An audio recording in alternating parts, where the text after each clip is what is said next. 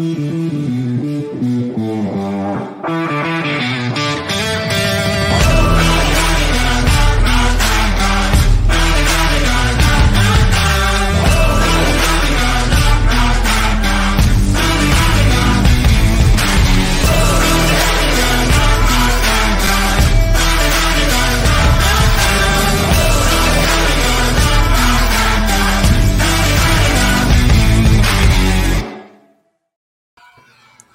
Bienvenidos a otra edición más de NFL Latino TV desde casa. Mi nombre es Alonso Solano. Donde quiera que se encuentren, gracias por hacernos parte de su día. Se aproxima la semana 8 de la mejor liga del mundo. Nos queda solo un equipo invicto. Se tratan de los Pittsburgh Steelers y por supuesto un equipo que no ha ganado y créame, este fin de semana tampoco lo hará. Y son los New York Jets. Paso a saludar al equipo de NFL Latino. Tenemos muchísimo que comentar el día de hoy, incluyendo temas como los New England Patriots, el regreso de Des Bryant y Antonio Brown y por supuesto siempre la batalla de predicciones. Don Sergio Gómez, bienvenido. Eh, hola Alonso, hola Oscar y a todos los que nos ven, ya, ya sea por las redes sociales o por temas, un gusto estar aquí con ustedes nuevamente. Y ya te voy a ser sincero, eh, bueno, Oscar y Alonso, ya son estas, estas etapas de la temporada en donde ya me empiezo a poner un poco triste, en donde ya me estoy dando cuenta que, que sin darnos cuenta, de hecho, estamos a la mitad de la temporada y, y cómo ha pasado esto de rápido, pero de todos modos a seguir disfrutando lo que queda y lo que Ustedes no disfrutan por estar pensando en que se les acaba el fútbol no, americano. No, no, no. Es, es un problema. te tengo que reconocer que ese es el problema, amigo. Don Oscar Jiménez, bienvenido. Buenas noches, Alonso. Buenas noches, Sergio. Buenas noches a toda la audiencia. Eh, sí, semana 8, bastante rápido eh, dentro de todo lo que va del año. Semana de rivalidades divisionales con partidos que siempre son muy, muy buenos, la verdad. Hay una buena cartelera, se puede decir, esta semana. Y sí, tenemos bastante que conversar porque ha dado bastante noticia estos últimos días en la liga. Sí, el listón que nos dejó la semana anterior es muy alto como para este fin de semana porque tuvimos grandísimos juegos. Pero bueno, antes de entrar en tema de la batalla de predicciones, que yo sé que muchos que nos están viendo en este momento en vivo quieren comentar, el tema del bloque 1 tiene que ver directamente con la franquicia que ha dominado el fútbol americano en los últimos 20 años y que ya no domina la NFL y eso está muy claro. Se trata de los New England Patriots. Y la pregunta es muy sencilla, señores, ¿qué carajo le pasa a los Patriots en el 2020? Y eso es lo que vamos a tratar de llegar a esa conclusión. Oscar, ¿cuál es su teoría en este momento de por qué los New England Patriots están en este momento dos partidos abajo de 500. Es un cambio que, bueno, hay un factor muy importante que es el montón de jugadores que decidieron no participar por lo que es el tema de la pandemia, pero también hubo salidas fuertes, no solo la de Tom Brady, estaba lo de Gronk hace tiempo, el juego por tierra ha sido algo que ha dejado mucho que pensar, los receptores no han sido lo esperado y es que el detalle también es que hay una dependencia muy grande de solamente Cam Newton eh, porque después de ahí no tienes, o sea, tienes a Brian Hoyer o a Jeff, Jared Stidham, que simplemente no, no han demostrado nada. Eh, es un equipo muy diezmado, eh, por más que esté Brian Belichick, tampoco puede hacer tanta magia con los jugadores que tiene. es mucha, mucha dependencia, mucha falencia en varias partes que si lo va sumando, definitivamente le está pegando mucho al equipo este año. Sergio, ¿qué es lo que estás viendo que consideras que le hace falta al equipo de New England o que ha cambiado de lo que conocemos de New England para ese 2020? Fácil, y te lo pongo en dos palabras, Tom Brady. Tom Brady es el que llevaba las riendas de este equipo a pesar de tener nombres tan malos, porque realmente si nos ponemos a ver un poco para atrás, eh, no hay muchos cambios en los nombres. Y Tom Brady, si algo eh, era muy conocido, era pues trabajar con lo que tenía en New England y pues obviamente... Eh, todo el tema que está pasando en la, en la franquicia es, es meramente ofensivo, porque o sea, hemos visto que la defensa se ha movido bien a pesar de que pues, son de las peores eh, en contra de la carrera, sin embargo, no han podido establecer un buen ataque ofensivo. De hecho, para mí, en cierto punto, se han, se han convertido en, un, en, una franquicia sumamente predecible con todo, lo que, con todo lo que están haciendo. Yo estoy de acuerdo que a principio de semana, de principio de semana 2, eh, de, después de dos semanas de competencia, dijimos que este equipo iba a ir a playoff, de que este equipo iba a hacer eh, todo, lo, todo lo contrario a lo que está demostrando ahorita, y es por eso, por la dependencia que Newton, como decía eh, Oscar, y yo sí creo que eso es un tema muy complicado ahorita que está en Foxborough.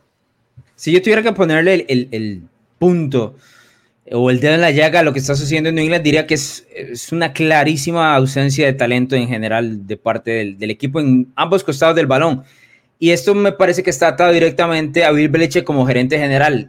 No se nos puede olvidar que, que Belichick hace las dos funciones desde que llegó a New England por allá el año 2000. Eh, sí tengo que mencionar que, digamos, todos los problemas que tienen los Patriots están atados a que no saben de dónde sacar el talento para poder competir. Ok, un entrenador en jefe como Belichick siempre te pone en una buena posición para ganar, pero cuando te faltan los ingredientes, Oscar, no hay mucho que hacer.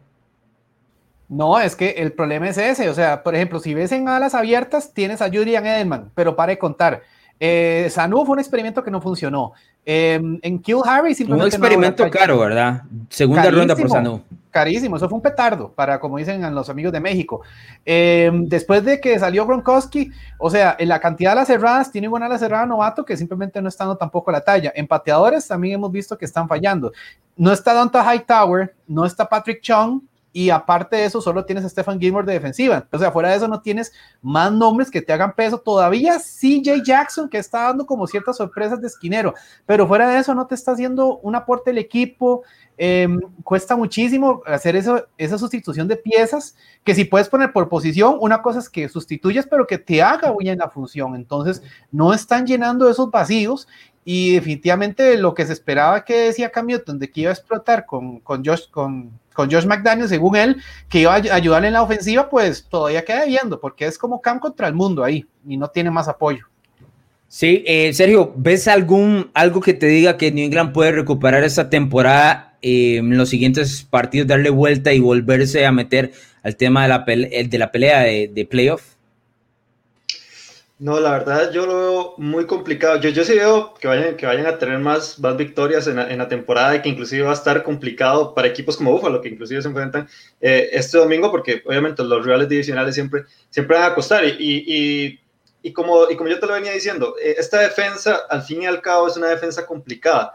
¿Verdad? Es una defensa que, que, por lo menos está actuando bien y que pues obviamente eso se traduce en que eh, va a ser complicado también para los, para los eh, equipos rivales poderles ganar, ¿verdad? O sea, o, tener que trabajar un poco para poder conseguir eh, la victoria. Además de que a pesar de todas las malas decisiones que, que vos has mencionado, que ha tomado Belichick como gerente general, él es un excelente head coach y pues obviamente él sabe cómo manejar un equipo a pesar de la falta de talento que, que hay. Sin embargo, yo sí no veo eh, que este equipo se pueda levantar. Realmente la AFC está muy complicada este año. De hecho, me atrevería a decir que está mucho más complicada que la NFC.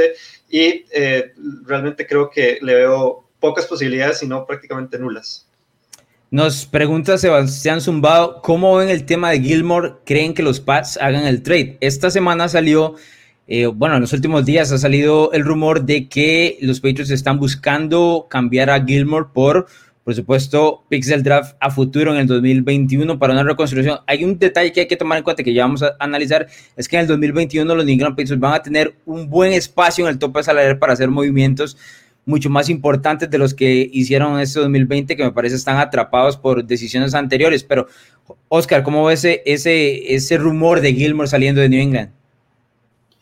Es que también están fundamentando de que al parecer puso también su casa a la venta que tiene en New England. Entonces, eso da como mucho aire, que es lo que dicen, es un modo de reconstrucción para efecto de buscar picks altos en el draft. O sea, si es buscar, no le pensemos en un tanking propiamente, al propio no, pero buscar en que no se rescate mucho la temporada, buscar picks altos, obtener compensación de otros equipos, es un jugador que entre los defensivos es de los más cotizados eh, habría que ver cómo maneja propiamente eso al interno ya la, administración de New England, porque es una, es una ficha muy valiosa para otros equipos que lo necesiten, pero como dices, tienen un tope salarial increíble el otro año y teniendo buenos picks de draft, es un proceso totalmente para reconstruir, o sea, pensando ya el 2021 en adelante. El, tema es que Belichick no ha tenido buenos picks de draft hace mucho tiempo, ¿verdad?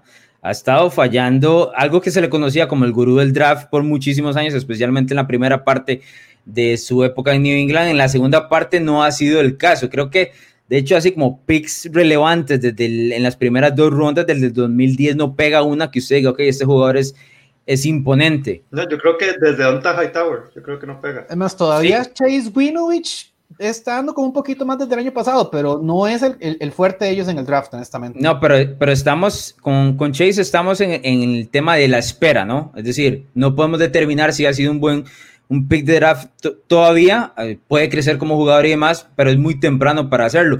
me voy un poco más atrás y sí considero que hay eh, huecos importantísimos en el caso de que de, Belichick fallando en el draft. Voy con un par de comentarios. Eh, dice don Rodrigo Alejandro Molina, la mayoría de fans de New England son de los últimos años, donde han estado en la cima. Ahora les toca lo que tarde o temprano nos toca, es decir, o sea, ver a nuestro equipo en los bajos fondos listos para una reconstrucción. Yo creo que eso es importante, es una acotación importante, eh, Sergio, porque en 20 años New England no ha visto eso y esto es imposible de emular. Sí, no, definitivo. De hecho, ahorita les toca sufrir, pero pasa que inclusive es una generación que no, ha, que no simplemente no, no ha visto eso, no ha sentido ese, ese, ese, sentimiento de tocar fondo. Yo no considero que una reconstrucción sea mala. Eh, yo creo que en este momento ya le toca a New England. Yo sí estoy de acuerdo que, que si son por buenos picks y por, y por, y por buenas, eh, y por un buen trade, y por un buen canje, yo sí considero eh, bueno la salida de Stephon Gilmore. Eh, y, y, es eso, yo creo que, que, es parte que, que ya se les fueron muchas piezas, ya el tiempo de gloria del Bill Belichick, de Tom Brady y todos los demás han pasado y eh, ya es simplemente acoplarse a lo, que, a lo que te dice la liga. La liga ya te dice, ok, tenés que tener jugadores nuevos, tenés que tener jugadores jóvenes, traer, traer talento y eh, armar un equipo nuevo que pues obviamente pelee ya para las próximas temporadas y acoplarse con lo que han hecho también los demás equipos que se han reconstruido durante 20 años para inclusive ganarle a los New England Patriots. Sí, eh, nada más voy a mencionar un par de datos que nos dejó precisamente la derrota de New England la semana anterior ante San Francisco. La derrota fue, en cuanto a margen, la más amplia en la historia o en, en la carrera de Bill Belichick jugando como local desde que es entrenador en jefe de los Patriots y también en este periodo es la primera vez en tres partidos eh, de manera consecutiva que el equipo no anota más de 13 puntos, lo cual habla de lo que está sufriendo en el costado ofensivo. A mí lo que me... Yo no soy un anticam, ni mucho menos, nunca me ha gustado el jugador, eh, por así decirlo. Eh, no me parece que sea esta arma que todo el mundo dice o que decía, y me parece que el 2015, cuando ganó el jugador más valioso, es como el punto más alto de su carrera que no explica realmente su carrera. Es decir, es como, como salirse de lo que es realmente Cam en general. Pero a mí lo, lo que yo vengo a cotación ahora con, con estas derrotas es la cantidad de videos que puso en redes sociales antes de iniciar la temporada, donde aquí voy, ahora no me van a detener, soy uno nuevo, qué sé yo, me explico. ¿Y a dónde han quedado esos videos? ¿A dónde está esa motivación que, que mencionaba Cam y que era tan obvia? Yo, de hecho, estaba buscando en mis tweets de mucho tiempo atrás, de hace unos meses, y decía, bueno, Cam no ha debutado, pero ya tiene cuatro videos de, de motivación, o sea, vamos 0 y 4 aquí. Y eso funciona cuando usted está 0 y 0, empieza a ganar. Cuando usted está cayendo derrotado, pues se ve eh, bastante mal. Una pregunta en 20 segundos para los dos. Empiezo con usted, Oscar. ¿Qué pasa con el futuro de New England si gana ahora en Buffalo? Pues es un poquito de, de, confort para lo que es de la temporada, pero no va a hacer que cambie el rumbo de la misma. O sea, New England no va a llegar ni a rondas de comodín este año, no está para eso. No, no lo veo honestamente. Es como un aliciente, pero es muy engañoso ese gane si se diera. Sergio, en 20 segundos. Sí, yo creo lo mismo que Oscar, es un poco de oxígeno, pero realmente hay que caer en la realidad de que los New England Patriots no están para playoffs este año. Bien, vamos a ir a nuestra primera pausa comercial. Al regreso tenemos batalla de predicciones rumbo a la semana 8 de la NFL.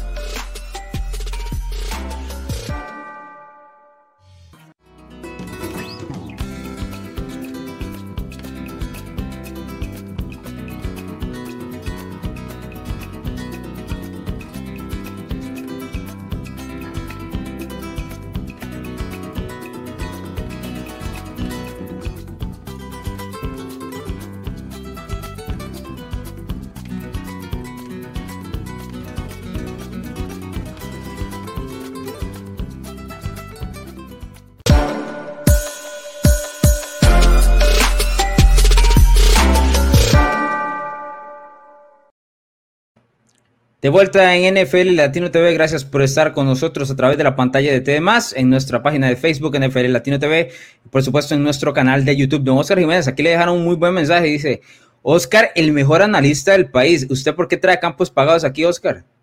No son campos pagados, pero gracias a los, que, a los que nos hacen el apoyo, hacemos lo mejor posible, nada más. Saludos, Andrés. No, muy bien. Muy bien, muy bien. Pasemos al tema de eh, la batalla para revisar cómo está la tabla de posiciones, porque Don Bruno Milano sigue liderando con 74 aciertos, pero ya don Joshua Muñoz está ahí cerquita, respirándole en el cuello luego de una buena semana 7. Yo estoy número 3, Oscar que estaba cerca hace un par de semanas ha dado un par de pasos para atrás y don Juan Carlos y don Sergio Gómez están peleando el descenso. Sergio, ¿quién va a terminar en ese último lugar? Bueno, yo, no sé, la verdad, es que el, el, el Prezi se va con todos los de, de los Dallas Cowboys, yo me voy con todos los de Minnesota, entonces ahí el que, el, que, el que gane más en la temporada yo creo que se lo va a llevar. Bien, eh, ok, pasemos al tema de la batalla para, para, ir iniciando con esta semana 8 que es muy, muy interesante y que, por supuesto, aquí siempre iniciamos con el partido más importante del fin de semana y yo creo que aquí no hay ninguna duda de cuál se trata y es la batalla de la AFC Norte entre los dos mejores equipos de esta división y dos de los mejores de toda la americana y dos de los mejores de toda la NFL. Cuando los Steelers visiten a los Baltimore Ravens, los Steelers vienen de ganar en Tennessee, sufrieron al final, pero me parece que dominaron en general ese partido y el equipo de Baltimore no jugó la semana anterior, entonces viene de bye tiene ese punto a su favor. Baltimore, su única derrota fue ante la escuadra de Kansas City, pero hay que mencionarlo, la mayoría pierden contra los Chiefs, así que eso no es mucho decir. Don Sergio Gómez, ¿quién gana este juego? Uf, está súper complicado por el nivel que están demostrando los dos eh, en este momento. Yo se lo voy a dar a, a, los Baltimore Ravens. Yo creo que es un equipo que, hombre por hombre, inclusive ya con la llegada de Engauke y también Des Bryant, yo no sé si todavía Des Bryant vaya a jugar, lo más seguro es que no. Eh, sin embargo, eh, este equipo se está armando para enfrentarse a Kansas City, que es yo creo el real más directo que hay y que este, este encuentro realmente va a definir mucho el rumbo de cómo va a ir la AFC después de Kansas City, quién va a ser el, segundo, el segundo lugar en esa, en esa conferencia. Entonces yo creo que eh, esta es una de las victorias o uno de los partidos más importantes de todo el año para los dos, a pesar de que se van a enfrentar otra vez luego en la temporada. Eh, entonces, eh, yo creo que esto es una muy buena vara para medir también no solo a estos dos equipos, sino también el nivel de competencia que puede haber en la, en la conferencia americana. Voy a correr la cortina un poquito, como a veces hacemos dentro del, del, programa. Yo usualmente no sé quién, quién es el que elige los, los picks hasta cuando llegamos al programa, lo cual tengo que mencionar que estoy sumamente sorprendido de que nadie haya elegido a los Steelers, que son el único equipo invicto en esta temporada. Y específicamente tengo que hablar de, de, don Bruno Milano que es tiene ahí como está como medio arrimado a los Steelers a veces. Entonces está esperando por ahí un, un, punto a Pittsburgh. Pero bueno todo, todo el mundo con Baltimore que viene de semana de descanso. ¿cómo ves este juego Oscar? Eh, los dos equipos están bastante parejos, o sea, esa, rivalidad en, el norte siempre pega, se pegan durísimo, los equipos no se quieren. Eh, aquí yo veo, bueno, inclusive con el movimiento esta semana de que los Ravens, bueno, se trajeron a Des Bryant, están, en escuela de práctica, pero están trayéndose a Yannick Ngakwe. Entonces, o sea, ya están reforzando la defensa que ya de por sí estaba bastante bien. Y eh, en el caso de Pittsburgh, pues se mantiene invicto, pero los equipos, inclusive la semana pasada se le acercaron y fue por la falla del pateador rival que no les empataron el partido. O sea, no son constantes durante el par durante, para mantener los marcadores eh, eh, distanciados, cosa que la mayoría de veces Baltimore sí hace. Entonces es un poco más constante y la, lo que es la defensa, por lo menos a nivel de Pittsburgh, en una por tierra puede ser muy fuerte, pero en la secundaria todavía no tanto. Entonces, eh, Lamar ahí va a tener armas tienes las armas para hacer el, juego por aire y definitivamente para ganar el partido que va a estar apretado, pero sí tiene con qué para ganarle a Pittsburgh definitivamente. Sí, yo le tengo un poco de, de miedo al tema de la secundaria, pero también me deja dudas en el tema de los Steelers, un par de detalles en el costado ofensivo. Primero, no están corriendo bien el balón. Es un equipo que no se está comprometiendo con la carrera y eso también está poniendo a Ben Roethlisberger en terceras y largo, y muy largo. La semana anterior tuvieron tercera y 11, tercera y 12 y tercera y 14 contra Tennessee. Terminaron completando porque Tennessee no para absolutamente a nadie, cosa que no va a suceder con Baltimore. Entonces, si Pittsburgh quiere ganar este juego en calidad de visitante, me parece que tiene que establecer el juego por tierra para poder tener esa oportunidad del play action. Sí tiene, por supuesto, alas abiertas muy importantes. Es decir, la semana pasada ni siquiera Chase Claypool eh, fue factor y el equipo movió el balón todo lo que quiso. Vuelvo a repetir, Tennessee da demasiados espacios y es algo que no va a suceder con el tema de, de Baltimore. Entonces, me parece que sí se van a pegar duro, como es muy conocido, pero me voy a quedar con los Ravens. Eh, voy con un par de, un par de comentarios. Dicen Don Sebastián Zumbado que TJ Watt se va a comer a, a Lamar. Eh, capturar a Lamar es complicadísimo por esa, por esa velocidad que tiene. Y dice un Álvaro Torres, pero a, a, Baltimore, ¿a quién le ha ganado? No, yo entiendo eso completamente. Lo que pasa es que yo creo que con el tema de los Steelers, a veces sobrevaloramos las victorias de Pittsburgh, porque con Cleveland, Cleveland es un buen equipo, pero no es tan bueno como la gente piensa, y la defensa de Tennessee es pésima. Y aún así el equipo lo está. No, Filadelfia, Filadelfia casi, casi le remonta. No, y Houston, Houston, Houston, Denver. Houston, Denver estuvieron ahí. Eh, Baltimore no le ha ganado a nadie, pero creo que no ha sufrido como ha sufrido el, el, el cuadro, eh, las cuadras de los Steelers en este caso.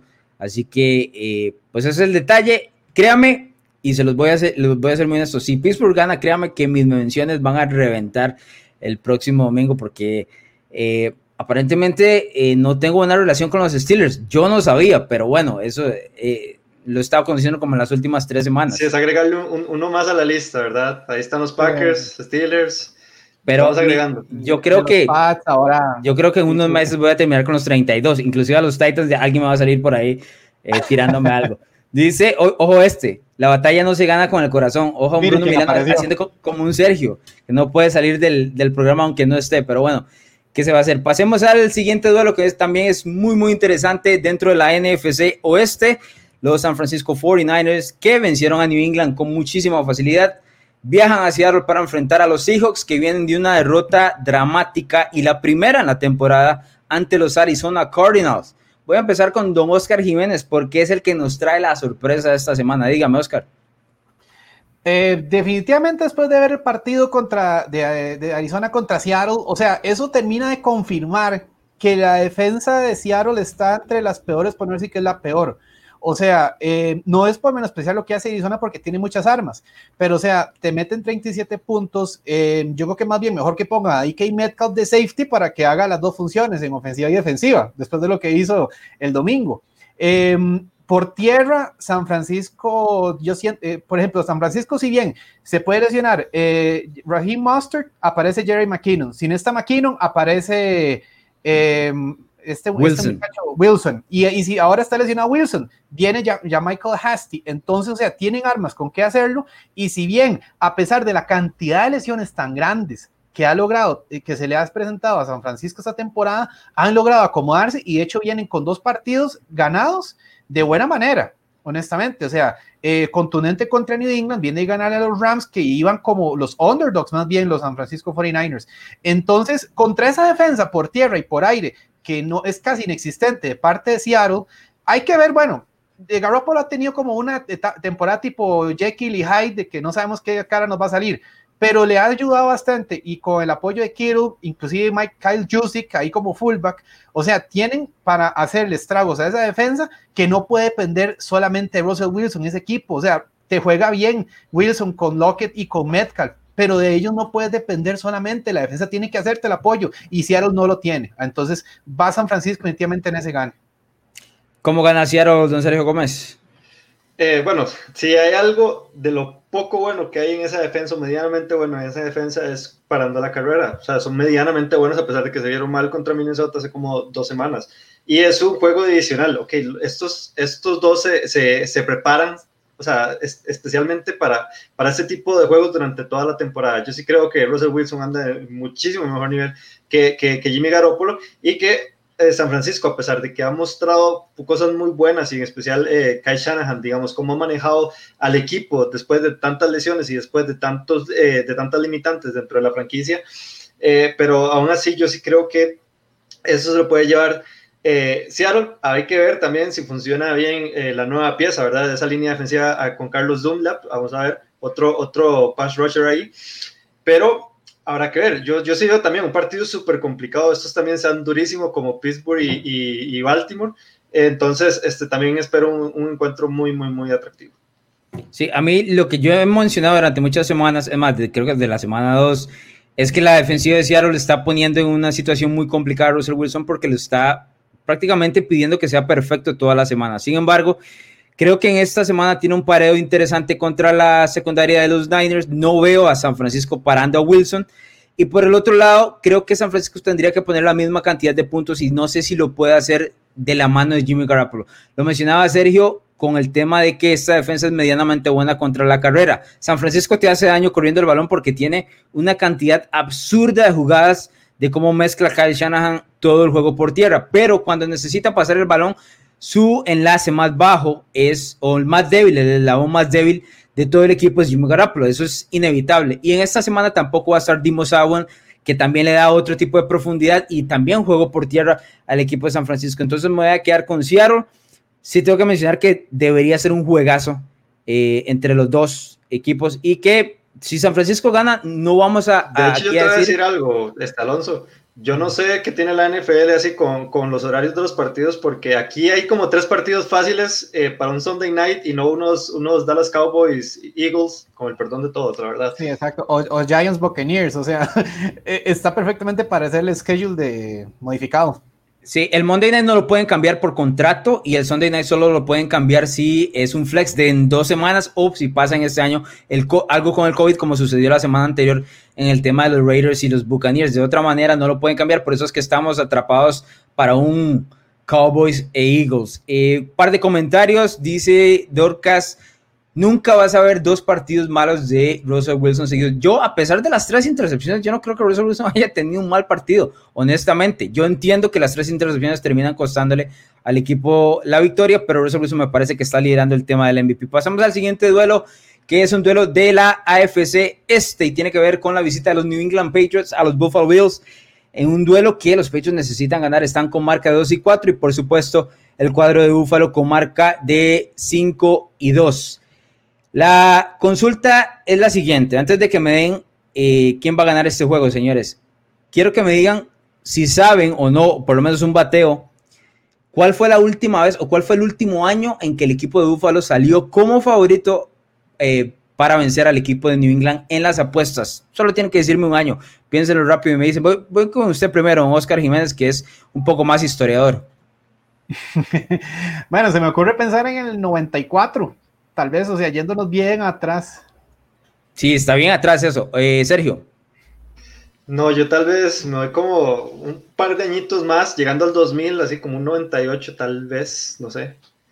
Deme un número, no como un tal, deme un número, Sergio Gómez. Bueno, eh, sí, 98, pongámosle 98. La última vez que los Buffalo Bills fueron favoritos sobre los New England Patriots fue en el año 2003. El equipo ah, de los Bills habían. no, milenio ya. Los Bills habían, más bien, los New England Patriots habían cambiado dos jugadores.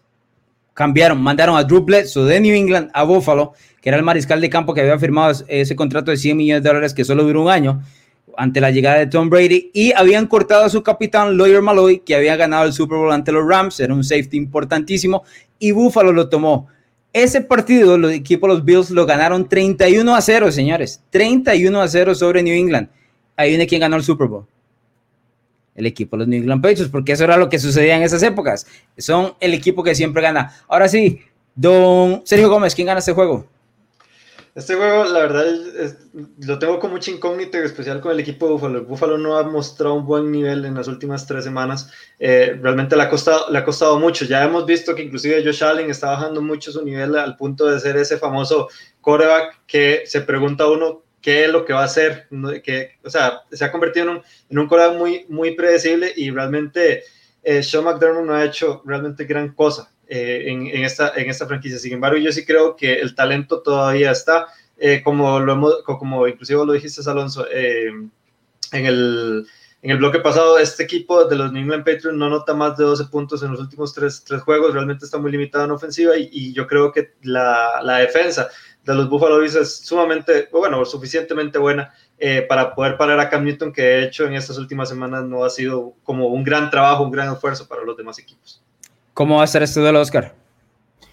Eh, en parte, como dice Sergio, sí puede ser una incógnita porque cuando Buffalo viene bien, pero se toca con New England, aunque ahorita los pads de este año son, son los pads del 2020, o sea, no hay mucho que decir. Eh, la defensa de Buffalo, si bien no está dando los números que el año pasado, todavía tiene su constancia. Em, ya recuperaron al novato Zach Moss al corredor, tienen que hacer un poquito más de juego por tierra, aprovechar eso. Em, ya está, si no estaba respondiendo John Brown de receptor, está Cole Beasley, eh, que Stephon Dix le sigue dando el apoyo. Eh, Buffalo tiene para, para poder sacar el marcador y aprovechar un equipo diezmado en New England, por lo menos para recuperar esa racha ganadora de las últimas semanas, porque sí se le está viendo complicado tanta dependencia de solo Josh Allen y necesitan levantar eso y aprovechando esta oportunidad con un equipo que viene de menos eh, y que más que es divisional, eh, tienen para, para hacerle la fuerza. No sé si va a ser holgado, pero tienen para ganar el partido. Sí, yo veo a New England en una mala posición en este caso contra Buffalo, algo que no sucede, como ya lo habíamos mencionado hace mucho tiempo. Eh, antes de pasar al siguiente juego, no hay mucho más que explicar. Si veo a Buffalo superior, a pesar que, de que los Bills no son tan buenos como mucha gente piensa, creo que tienen el pareo adecuado aquí con New England. ¿Cuántos partidos? Tom Brady participó en 37 partidos contra los Buffalo Bills en su carrera. ¿Cuántos partidos perdió, Oscar? Eh, tres. Eh, Sergio. Dos, por ahí tiene que andar, sí. Mm, perdió tres partidos don Tom Brady contra el equipo de los Bills, lo cual es absolutamente absurdo porque los veía dos veces por año eh, casa y visita. Pasamos al siguiente duelo que va a ser el debut de Tua Tagovailoa como mariscal de campo de los Miami Dolphins en casa recibiendo la visita de Los Angeles Rams, escuadra que viene de ganar el lunes por la noche ante los Chicago Bears de manera fácil. El equipo de Miami viene de un duelo, no, no viene de un duelo, viene del bye week. ¿Qué llevamos, Oscar? Bueno, el duelo más bien sería para Ryan Fitzpatrick, más bien el duelo es de él, ahí haciendo la acotación. Eh, los Rams vienen para ganar ese partido, eh, vienen demostrando en semanas consecutivas una buen, un buen equilibrio. Honestamente, sabemos que Sean McVay es un entrenador enfocado totalmente en la parte ofensiva, pero la defensa ha estado demostrando una buena respuesta. Eh, Jared Goff ya se está viendo un poquito más acoplado. Eh, está Dante Fowler, eh, no, Jalen eh, Ramsey haciéndole ahí el, apoyo en la defensa.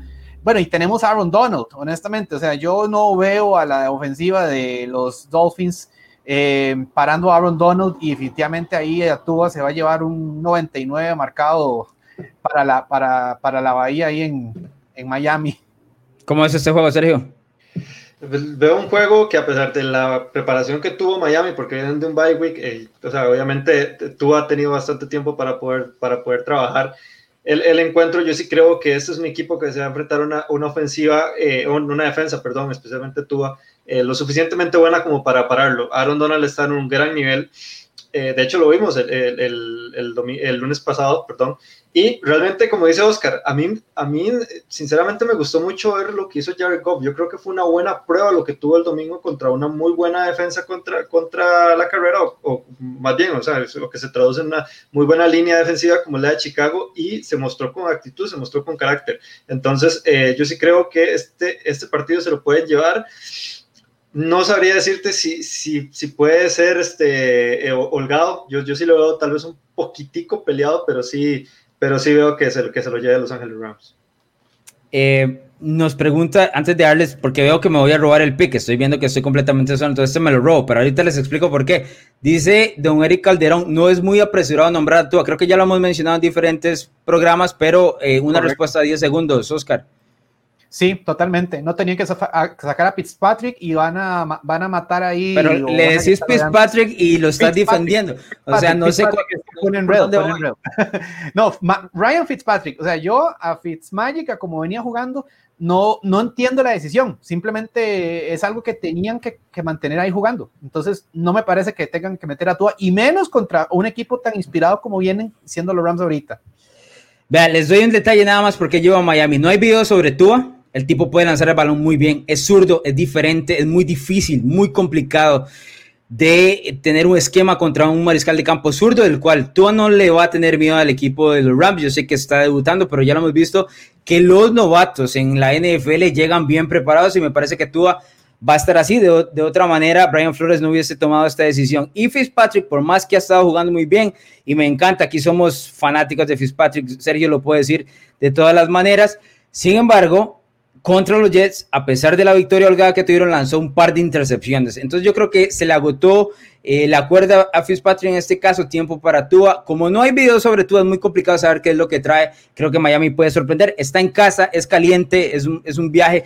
Eh, el equipo de los Rams viene en una semana corta. Es una buena idea como para poder llevarse este encuentro. Y así lo ve don Sergio Rojas, dice, ganan los Dolphins. Así que no estoy completamente solo. Ya que me dejaron solo en la batalla, tengo que buscarme este, por ahí quien, quien me haga segundas. Pasemos al siguiente duelo de la batalla de predicciones y es la visita de los New Orleans Saints al equipo de Chicago que viene de jugar el lunes eh, por la noche. Los New Orleans Saints vienen de ganar ante la escuadra de Carolina. Don Sergio Gómez, ¿qué llevamos aquí? Eh, yo le deposité toda mi fe a Chicago eh, la semana pasada en mi batalla de predicciones y fallé, pero de forma brutal. Lo que pasó en Los Ángeles, yo creo que Usted no falló, Sergio Gómez. nos decepcionaron.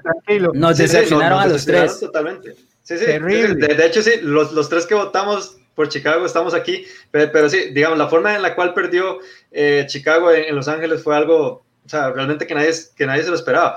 Y que a pesar de, de no ver tan tanto el dominio que tenemos acostumbrado de, ver de los, de los New Orleans Saints, yo creo que eso sí va muy atado a la lesión que ha tenido Michael Thomas y que pues no lo ha dejado eh, retomar eh, pues la competencia. Yo sí, yo sí veo que este equipo de igual manera está ganando, está jugando eh, medianamente bien. Le costó contra Carolina, obviamente, pero yo, yo, yo, creo que este, es, que este es un equipo que al fin y al cabo se va a llevar la victoria.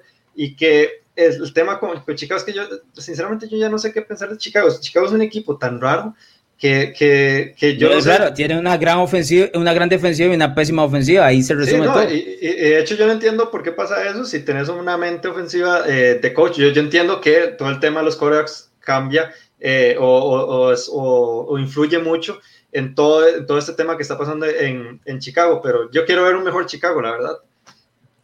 Oscar, ¿cómo es esto? Antes de que me digas, voy a leer un comentario aquí de don Raúl Alfonso Hernández. Dice, esa ofensiva es totalmente culpa de Matt Nagy no tiene idea o imaginación para cambiarla. Y estoy completamente de acuerdo, porque es un tema, me parece que es un tema de tres cosas directamente. Sistema, que es el que va directamente a Nagy. Falta de talento, porque más allá de Allen Robinson no tenemos un grandísimo jugador ahí. Y también los mariscales de campo han tenido una actuación deficiente eh, en avalancha de todo lo que mencioné anteriormente. Pero Oscar, ¿cómo vemos ese duelo? Eh, a pesar de las bajas que tenga New Orleans, porque aunque no está Michael Thomas, ahí tiene el apoyo bueno. Alvin Camara sigue jugando a un nivel bastante, bastante bueno. Y sin embargo, aunque no esté Thomas, eh, tiene el apoyo con Jared Cook, que siendo la cerrada, le ha dado bastante buen resultado en muchos partidos. Eh, entonces, con Chicago efectivamente ha sido una incertidumbre, porque esta vez tiene una defensa buena, pero te puede salir un partido muy malo Nick Foles te puede salir un partido, nivel de Super Bowl 52 que, o sea, no se sabe. Y aparte de, David Montgomery y Allen Robinson, no tienes exactamente lo que estamos hablando. No hay apoyo ofensivo. Entonces, tampoco se puede, en este caso, depender solo de la defensa para buscar ganar un partido con un equipo que en teoría está más, más equilibrado como lo son los Saints. Entonces, el partido contra los Rams expuso muchísimas cosas de Chicago y, uh, y eso alguien como Sean Payton lo va a saber aprovechar muy bien con las armas que tiene. Y, tienes a Drew Brees ahí en el centro, entonces más que suficiente para los Saints. Sí, eh, aquí nos comentan, eh, no tiene línea ofensiva de Chicago. Saludos desde Chile, muchachos. Completamente cierto. Ese es otro de los problemas del equipo de los Bears. Le están llegando muy rápido a Nick Foles. De hecho, en la jugada, eh, en el Enson que tienen propia, donde Nick Foles falla por unos metros al receptor abierto, no completa esa jugada de noventa y tantos yardas porque tiene a los defensivos de los Rams en la cara. De otra manera, eh, era la jugada para actuación y meterse directamente en el juego. Pero sí, yo creo que Chicago tiene muchísimas falencias a pesar de que su defensa los trata de meter en el juego. Pasemos a el último duelo de la batalla de predicciones de esta semana. Recuerde que todos los picks de la batalla, es decir, todos los juegos, usted los puede encontrar el fin de semana en nuestras redes sociales. Ahí pueden también saber quién es el que va ganando en estos momentos de un Bruno Milano, pero puede ir eh, chequeando más o menos cuáles son los picks de todos el fin de semana. El último duelo es directamente dentro de la AFC Oeste. Los Chargers y Justin Herbert visitan a los Denver Broncos y Drew Locke. Esta semana escribía que Drew Locke se me parece a Ryan Fitzpatrick por lo increíblemente violento que lanza el balón y a veces de manera poco precavida, pero tengo que mencionar que don Oscar Jiménez le va a los Broncos. Y si usted se pregunta por qué don Oscar Jiménez está perdiendo picks semana a semana, es directamente para apostar a los Broncos cada vez. Entonces vamos a ver qué lleva. Y ahí viene qué lleva a los Broncos. ¿Cómo gana pero usted este también, entonces no me puede decir solo que soy yo. No, pero yo, el problema es que yo sé cuándo escogerlos, don Oscar. No los escojo todas las semanas. Eh, contra los Chiefs, por ejemplo. Contra los Chiefs, por ejemplo. Carajo, o sea, vamos, pero dígame cómo gana Denver. Eh, eso fue un poco de camiseta, pero. Un poco de camiseta, Oscar, eso es camiseta, gorro y medias. puntos a favor. Pijama y todo lo demás. Bueno, dígame cómo le ganan los Chargers, a ver si le creo y, nos vamos con este pick. Bueno, para mí, eh, después de, a pesar del, del, partido tan complicado que hubo contra Kansas, eh, sí siento que ya tienen un poco más eh, de acople ahí poco a poco en las jugadas, ya después de ver que Drew Lock tiene que ser no buscar esos juegos tan, esos pases tan largos y buscar pases cortos que sea mover cadenas. Y Anthony Lynn, aunque ya no está, en este caso Philip Rivers, yo con Anthony Lynn ahí al cargo, uno puede decir que o los partidos perdía Rivers o los pierde Lynn, y efectivamente no, es un, es un partido divisional que va a visitar en este caso Los Ángeles ahí a Denver. Eh, puede ser que esté ajustado, no, no, no creo que sea un gano delgado, pero sí ya hay un reacomodo en este caso y Drew Lock puede ir retomando cierta confianza. Eh, ya más inteligente, esperemos en el play calling y la defensa, a pesar de tiene buenas piezas ahí, Bradley Chubb ya está tomando un rol más de, de, de, acuerparse con los linebackers y retoma esa confianza. Entonces sí pueden hacer ahí estragos para Herbert por ese lado. Cuatro intercepciones, sin touchdowns tiene Drew Locke en los últimos dos partidos, a pesar de la victoria entre New England y la derrota ante Kansas City. Eh, no sé, no compro todavía a Drew Locke en, ese tema. Sergio, usted es uno que se ha puesto la camiseta de Justin Herbert. Es más, hasta lo vi a segundos de, de ordenarla en NFL.com ya donde iba a pedir la de Herbert. dígame cómo ganan los Chargers este juego.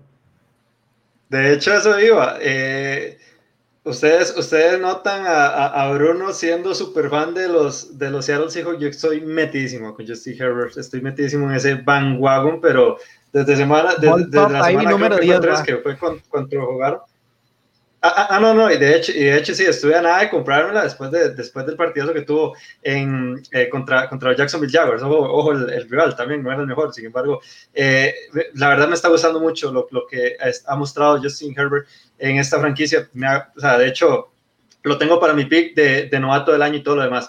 Pero bueno, el, el tema con, con, los Denver Broncos, eh, obviamente es, es, un juego complicado, es un juego adicional. Es de hecho, a mí lo que me ha gustado es que esta defensa, a pesar de, de sus, eh, de sus interrogantes y de sus jugadores lesionados, pues lo, ha sabido hacer bastante bien. De hecho, Bradley Chop está teniendo un muy buen año, la verdad. O sea, se, ha puesto, se ha puesto eh, bien el papel ahí de líder ante la falta de Von Miller. Sin embargo, este, esta franquicia, esta ofensiva de los Chargers está feliz con Justin Herbert. Y, y eso no pasaba con Philip Rivers y en especial Keenan Allen. Y Keenan Allen son de esos jugadores en los cuales eh, tenés que mantener feliz para que tu, para que tu ofensiva fluya. Esta, este, esta franquicia de Los Ángeles Chargers tiene una, buena, una muy buena defensa, tal vez no del nivel que esperábamos por el, por el talento, el nombres que tienen, y, en, especial lo que me preocupa mucho es el tema del ataque terrestre. James Robinson el, domingo les hizo mucho daño y, realmente Denver tiene cómo, cómo hacerle daño también en, ese, en esa parte eh, del, del balón. Entonces, yo veo eh, un triunfo apretado también, un partido muy cerrado, pero que de, igual manera se lo de los Chargers. Sí, lo que va a volar esos pases de Herbert en, Denver, ¿verdad? Que lo ha, lo ha hecho en toda eh, la liga, ahora con, con, viento a favor o el aire a favor, y con puede pegarse unos de 100 yardas se le da la gana, por eso, lo que usted quiera. Desde que está en Oregon lo hace. Sí, sí, es, es, tremendo. De hecho, aquí nos dice un, Mario Cordero, Justin Herbert es un fuera de serie, parece que tiene años jugando en la NFL, finalmente la pegó los Chargers. Yo eso finalmente la pegó los Chargers, voy a poner un freno y deme un par de años más, porque en el año de novato Baker Mayfield todo el mundo dijo, ok, Cleveland ya la pegó y aquí todavía estamos dudando si Baker es de verdad o no, así que vamos pasito a pasito. Y aclaramos que en este caso Herbert entró por accidente y no por, por el nivel de juego de Taylor. Fue un accidente por, del Por accidente, por accidente fue. Pongámoslo así, digamos, démosle beneficio de la duda. Está bien, vamos a ir a nuestra segunda pausa comercial. Al regreso tenemos zona roja traída por el portón rojo.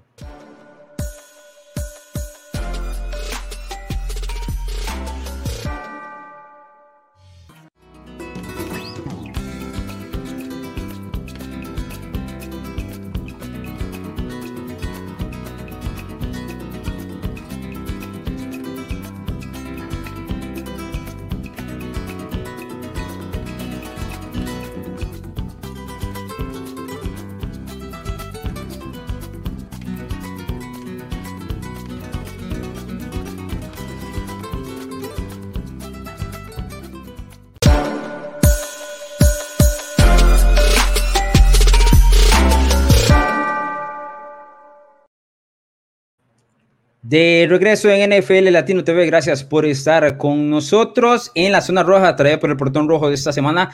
Tenemos tema de Des Bryant o Antonio Brown, la defensa de los Seahawks y el puesto de Mike McCarty.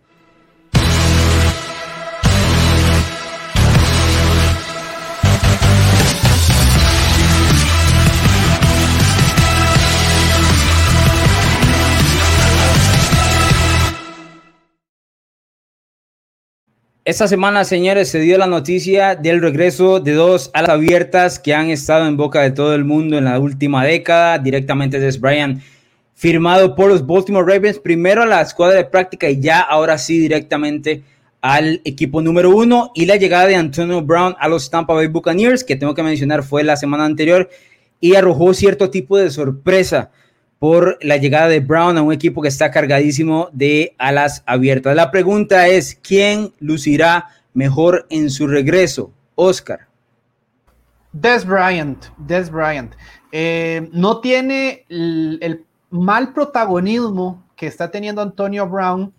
Eh, definitivamente, aunque ha estado inactivo también, hay que darle chance a ver cómo regresa pero no ha estado con esa, con esa mala propaganda, no ha estado haciendo, a falta de otra palabra, esos ridículos en redes sociales, no es alguien al nivel de, de tan conflictivo como está haciéndolo, como lo ha hecho Antonio Brown, que hasta más de uno le ha pagado Antonio Clown, definitivamente, eh, y con toda razón. Eh, no, no saliste de los Pats, o sea, si no te controló eh, Belichick, no te controló Gruden, eh, o sea, han pasado por tres equipos y ahora vienes a, Tampa. O sea, pero Antonio Brown no tuvo problemas en New England.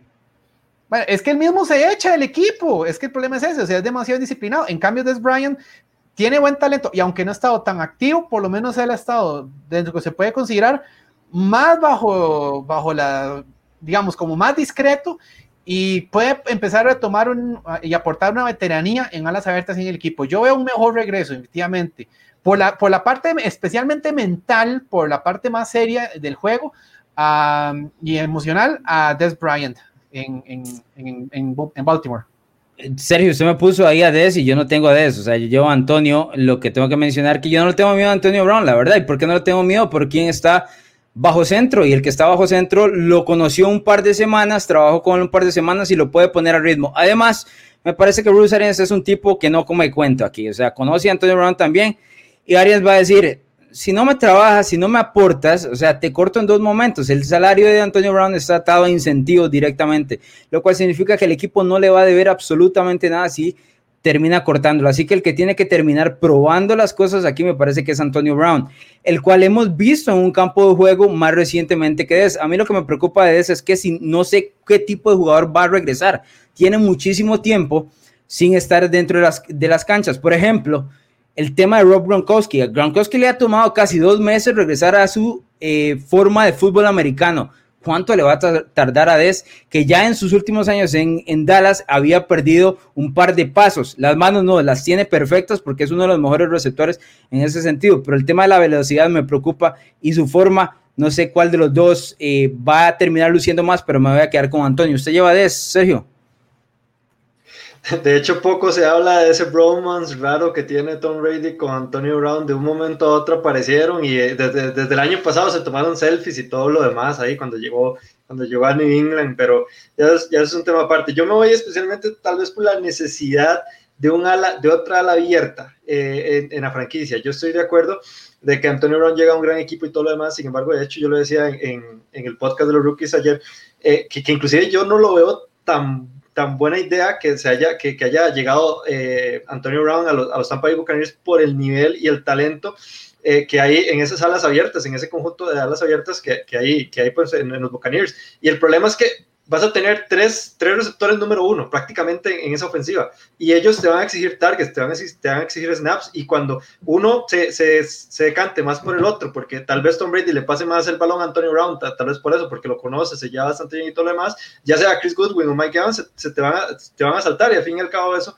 eso puede eh, dañar inclusive el campo. Yo estoy de acuerdo que vos dijiste lo del tema de, eh, de, Bruce Arians y todo lo demás, y que de hecho Bruce Arians lo tiene sentenciado, como dijiste. Sin embargo, yo creo que Des Bryant, por, por la necesidad que ahorita tiene realmente, sí, de las pocas necesidades que, que existen en el equipo de Baltimore, es un, es, es un buen ala abierta. Yo creo que en, Des Bryant lo pueden conseguir, aunque sí estoy de acuerdo con vos, eh, que Des Bryant en turnaround les va a costar. Eh, pues acostumbrarse tal vez otra vez a tener un buen nivel de juego. Sergio, le voy a hacer una pregunta. Quiero que sea muy honesto con lo que me va a responder. ¿Usted ha salido con alguna muchacha intensa? es solo un sí o no, no tiene que, no tiene que está pensando, está pensando. yo no sé a qué, llega esta pregunta, pero bueno, o sea. Ya le voy a explicar. Las muchachas intensas, usualmente la mayoría de ellas cuando uno sale, son muy guapas, son muy guapas, pero tienen esa intensidad. Usted es una muchacha intensa, usted sale con ella, Usted no se hace el novio ni se casa con ella. Antonio Brown están pidiendo tres meses. Nadie se está casando con este tipo. Deme tres meses y con esto reventamos y salimos de un anillo en casa. Eso es. Eso es todo. Así que ese es el caso. Tenemos nada más tres minutos. tengo, exacto. Tengo tres minutos nada más, señores, para las siguientes dos preguntas. ¿Pueden ganar los Seahawks el Super Bowl con esta defensa, Sergio? No, no, para nada. De hecho, eh, voy a ir con un ejemplo en concreto. Y voy a ir con un ejemplo más en concreto. Si, el, si los Green Bay Packers llegan en postemporada a Seattle o, ellos, o, los Seattle Seahawks llegan a Green Bay en enero y Davante Adams y, y, Aaron Rodgers juegan como lo hicieron el domingo entre Houston, pero va a ser un completo destrozo lo que va a hacer Green Bay. Solo por poner un ejemplo y no estoy poniendo a los demás equipos. Sin embargo, esta franquicia está dependiendo demasiado de Russell Wilson y yo creo que ya es hora de, de no de dejar de depender de ella. Oscar, en 30 segundos. No, para nada. Es la defensa 29 de 32 en la liga. O sea, no puedes estar solo con Russell Wilson y para de contar. O sea, eh, aunque llegue Dunlap, no va a ser el milagro en esa defensa. O sea, con ese camino como van, no van a ganar. Tal vez lleguen a divisionales si quieren, pero no. No está para un Super Bowl esa defensa jamás. Bien, uno de los equipos más eh, decepcionantes de todo el 2020, probablemente el más decepcionante de todo el 2020, han sido los Dallas Cowboys en todo lo que tenga que ver la extensión de la palabra, especialmente en el costado defensivo, pero por los dos costados del balón, si somos bien honestos. Si los Dallas Cowboys continúan con este ritmo, señores, ¿tendrá trabajo Mike McCarthy en el 2021, Sergio? Sí, yo, yo, yo sí, realmente esta liga nunca eh, o se ve muy poco que, que, despida a los head coaches después de su primera temporada. Yo creo que inclusive eh, Mike McCarthy, cuando le da explicaciones a, a, Jones, le diga que, da que estaba lesionado yo sí considero que eh, este año se pueden ir varios coordinadores porque también es parte de la culpa de lo mal que está trabajando este equipo, pero yo todavía no veo a McCarthy fuera de los Dallas, de los Dallas Cowboys. Oscar. No, no lo creo. Y de, inclusive tal vez en Dallas no. Por lo menos en Dallas no creo, pero lo veo muy eh, La pregunta va atada directamente al trabajo de Dallas. McCarthy, o sea, no, o sea, en Dallas no sé, me deja demasiadas dudas ya inclusive está teniendo un mejor récord o mejor desempeño. Jason Garrett cuando estuvo ahí que lo que lleva McCarthy, aunque haya lesionados y todo, va sacando gente que trajiste en ese mismo año, no te están llegando mitad de temporada y pesa mucho, aparte de los trapos sucios que estuvieron diciendo jugadores de rumores de que él no es un líder para el equipo, entonces eso ya puede complicar mucho y sabemos que el que manda ahí es Jerry Jones, entonces en sus caprichos que le agarren puede decirle, don McCarthy, muchas gracias, nos vemos luego. Sí, eh, se supone que en la NFL a los entrenadores en jefe les dan mínimo tres años para poder formar a su equipo. Por eso es que yo digo que va a tener trabajo en el 2021, porque esta no es su gente y el equipo está completamente desbalanceado por lo hecho por directamente por Jerry Jones como, como gerente general, aunque no me extrañaría tampoco que Dallas lo termine eh, votando porque lo del equipo de Dallas es absurdo no solo en rendimiento, sino en esfuerzo, y eso tiene que ver directamente con... no, y el, problema, y, el problema es que esa situación en Dallas se traduce en, orgullo también, ¿verdad? Que eso no pasa en muchas franquicias de la NFL. Sí, y hay un, hay un detalle inclusive con el partido este que pasó contra Dallas, o sea, cuando están lesionando a Andy Dalton, no llega absolutamente nadie a defender al, mariscal, ¿cómo no defendes a, tu principal de la ofensiva? Eso demuestra el poco compañerismo que se está transmitiendo en todo el equipo. Bien, nos vamos, eh, señores, don Sergio Gómez. Bueno, muchas gracias Alonso, a Oscar y a todos los que nos sintonizaron durante esta hora. Mitad de, temporada ya. Se nos ha pasado muy rápido, hay que seguir disfrutando. Oscar Jiménez. Gracias, Alonso. Gracias, Sergio. Gracias a todos los que nos acompañaron. Eh, como le digo, hay unos partidos muy buenos.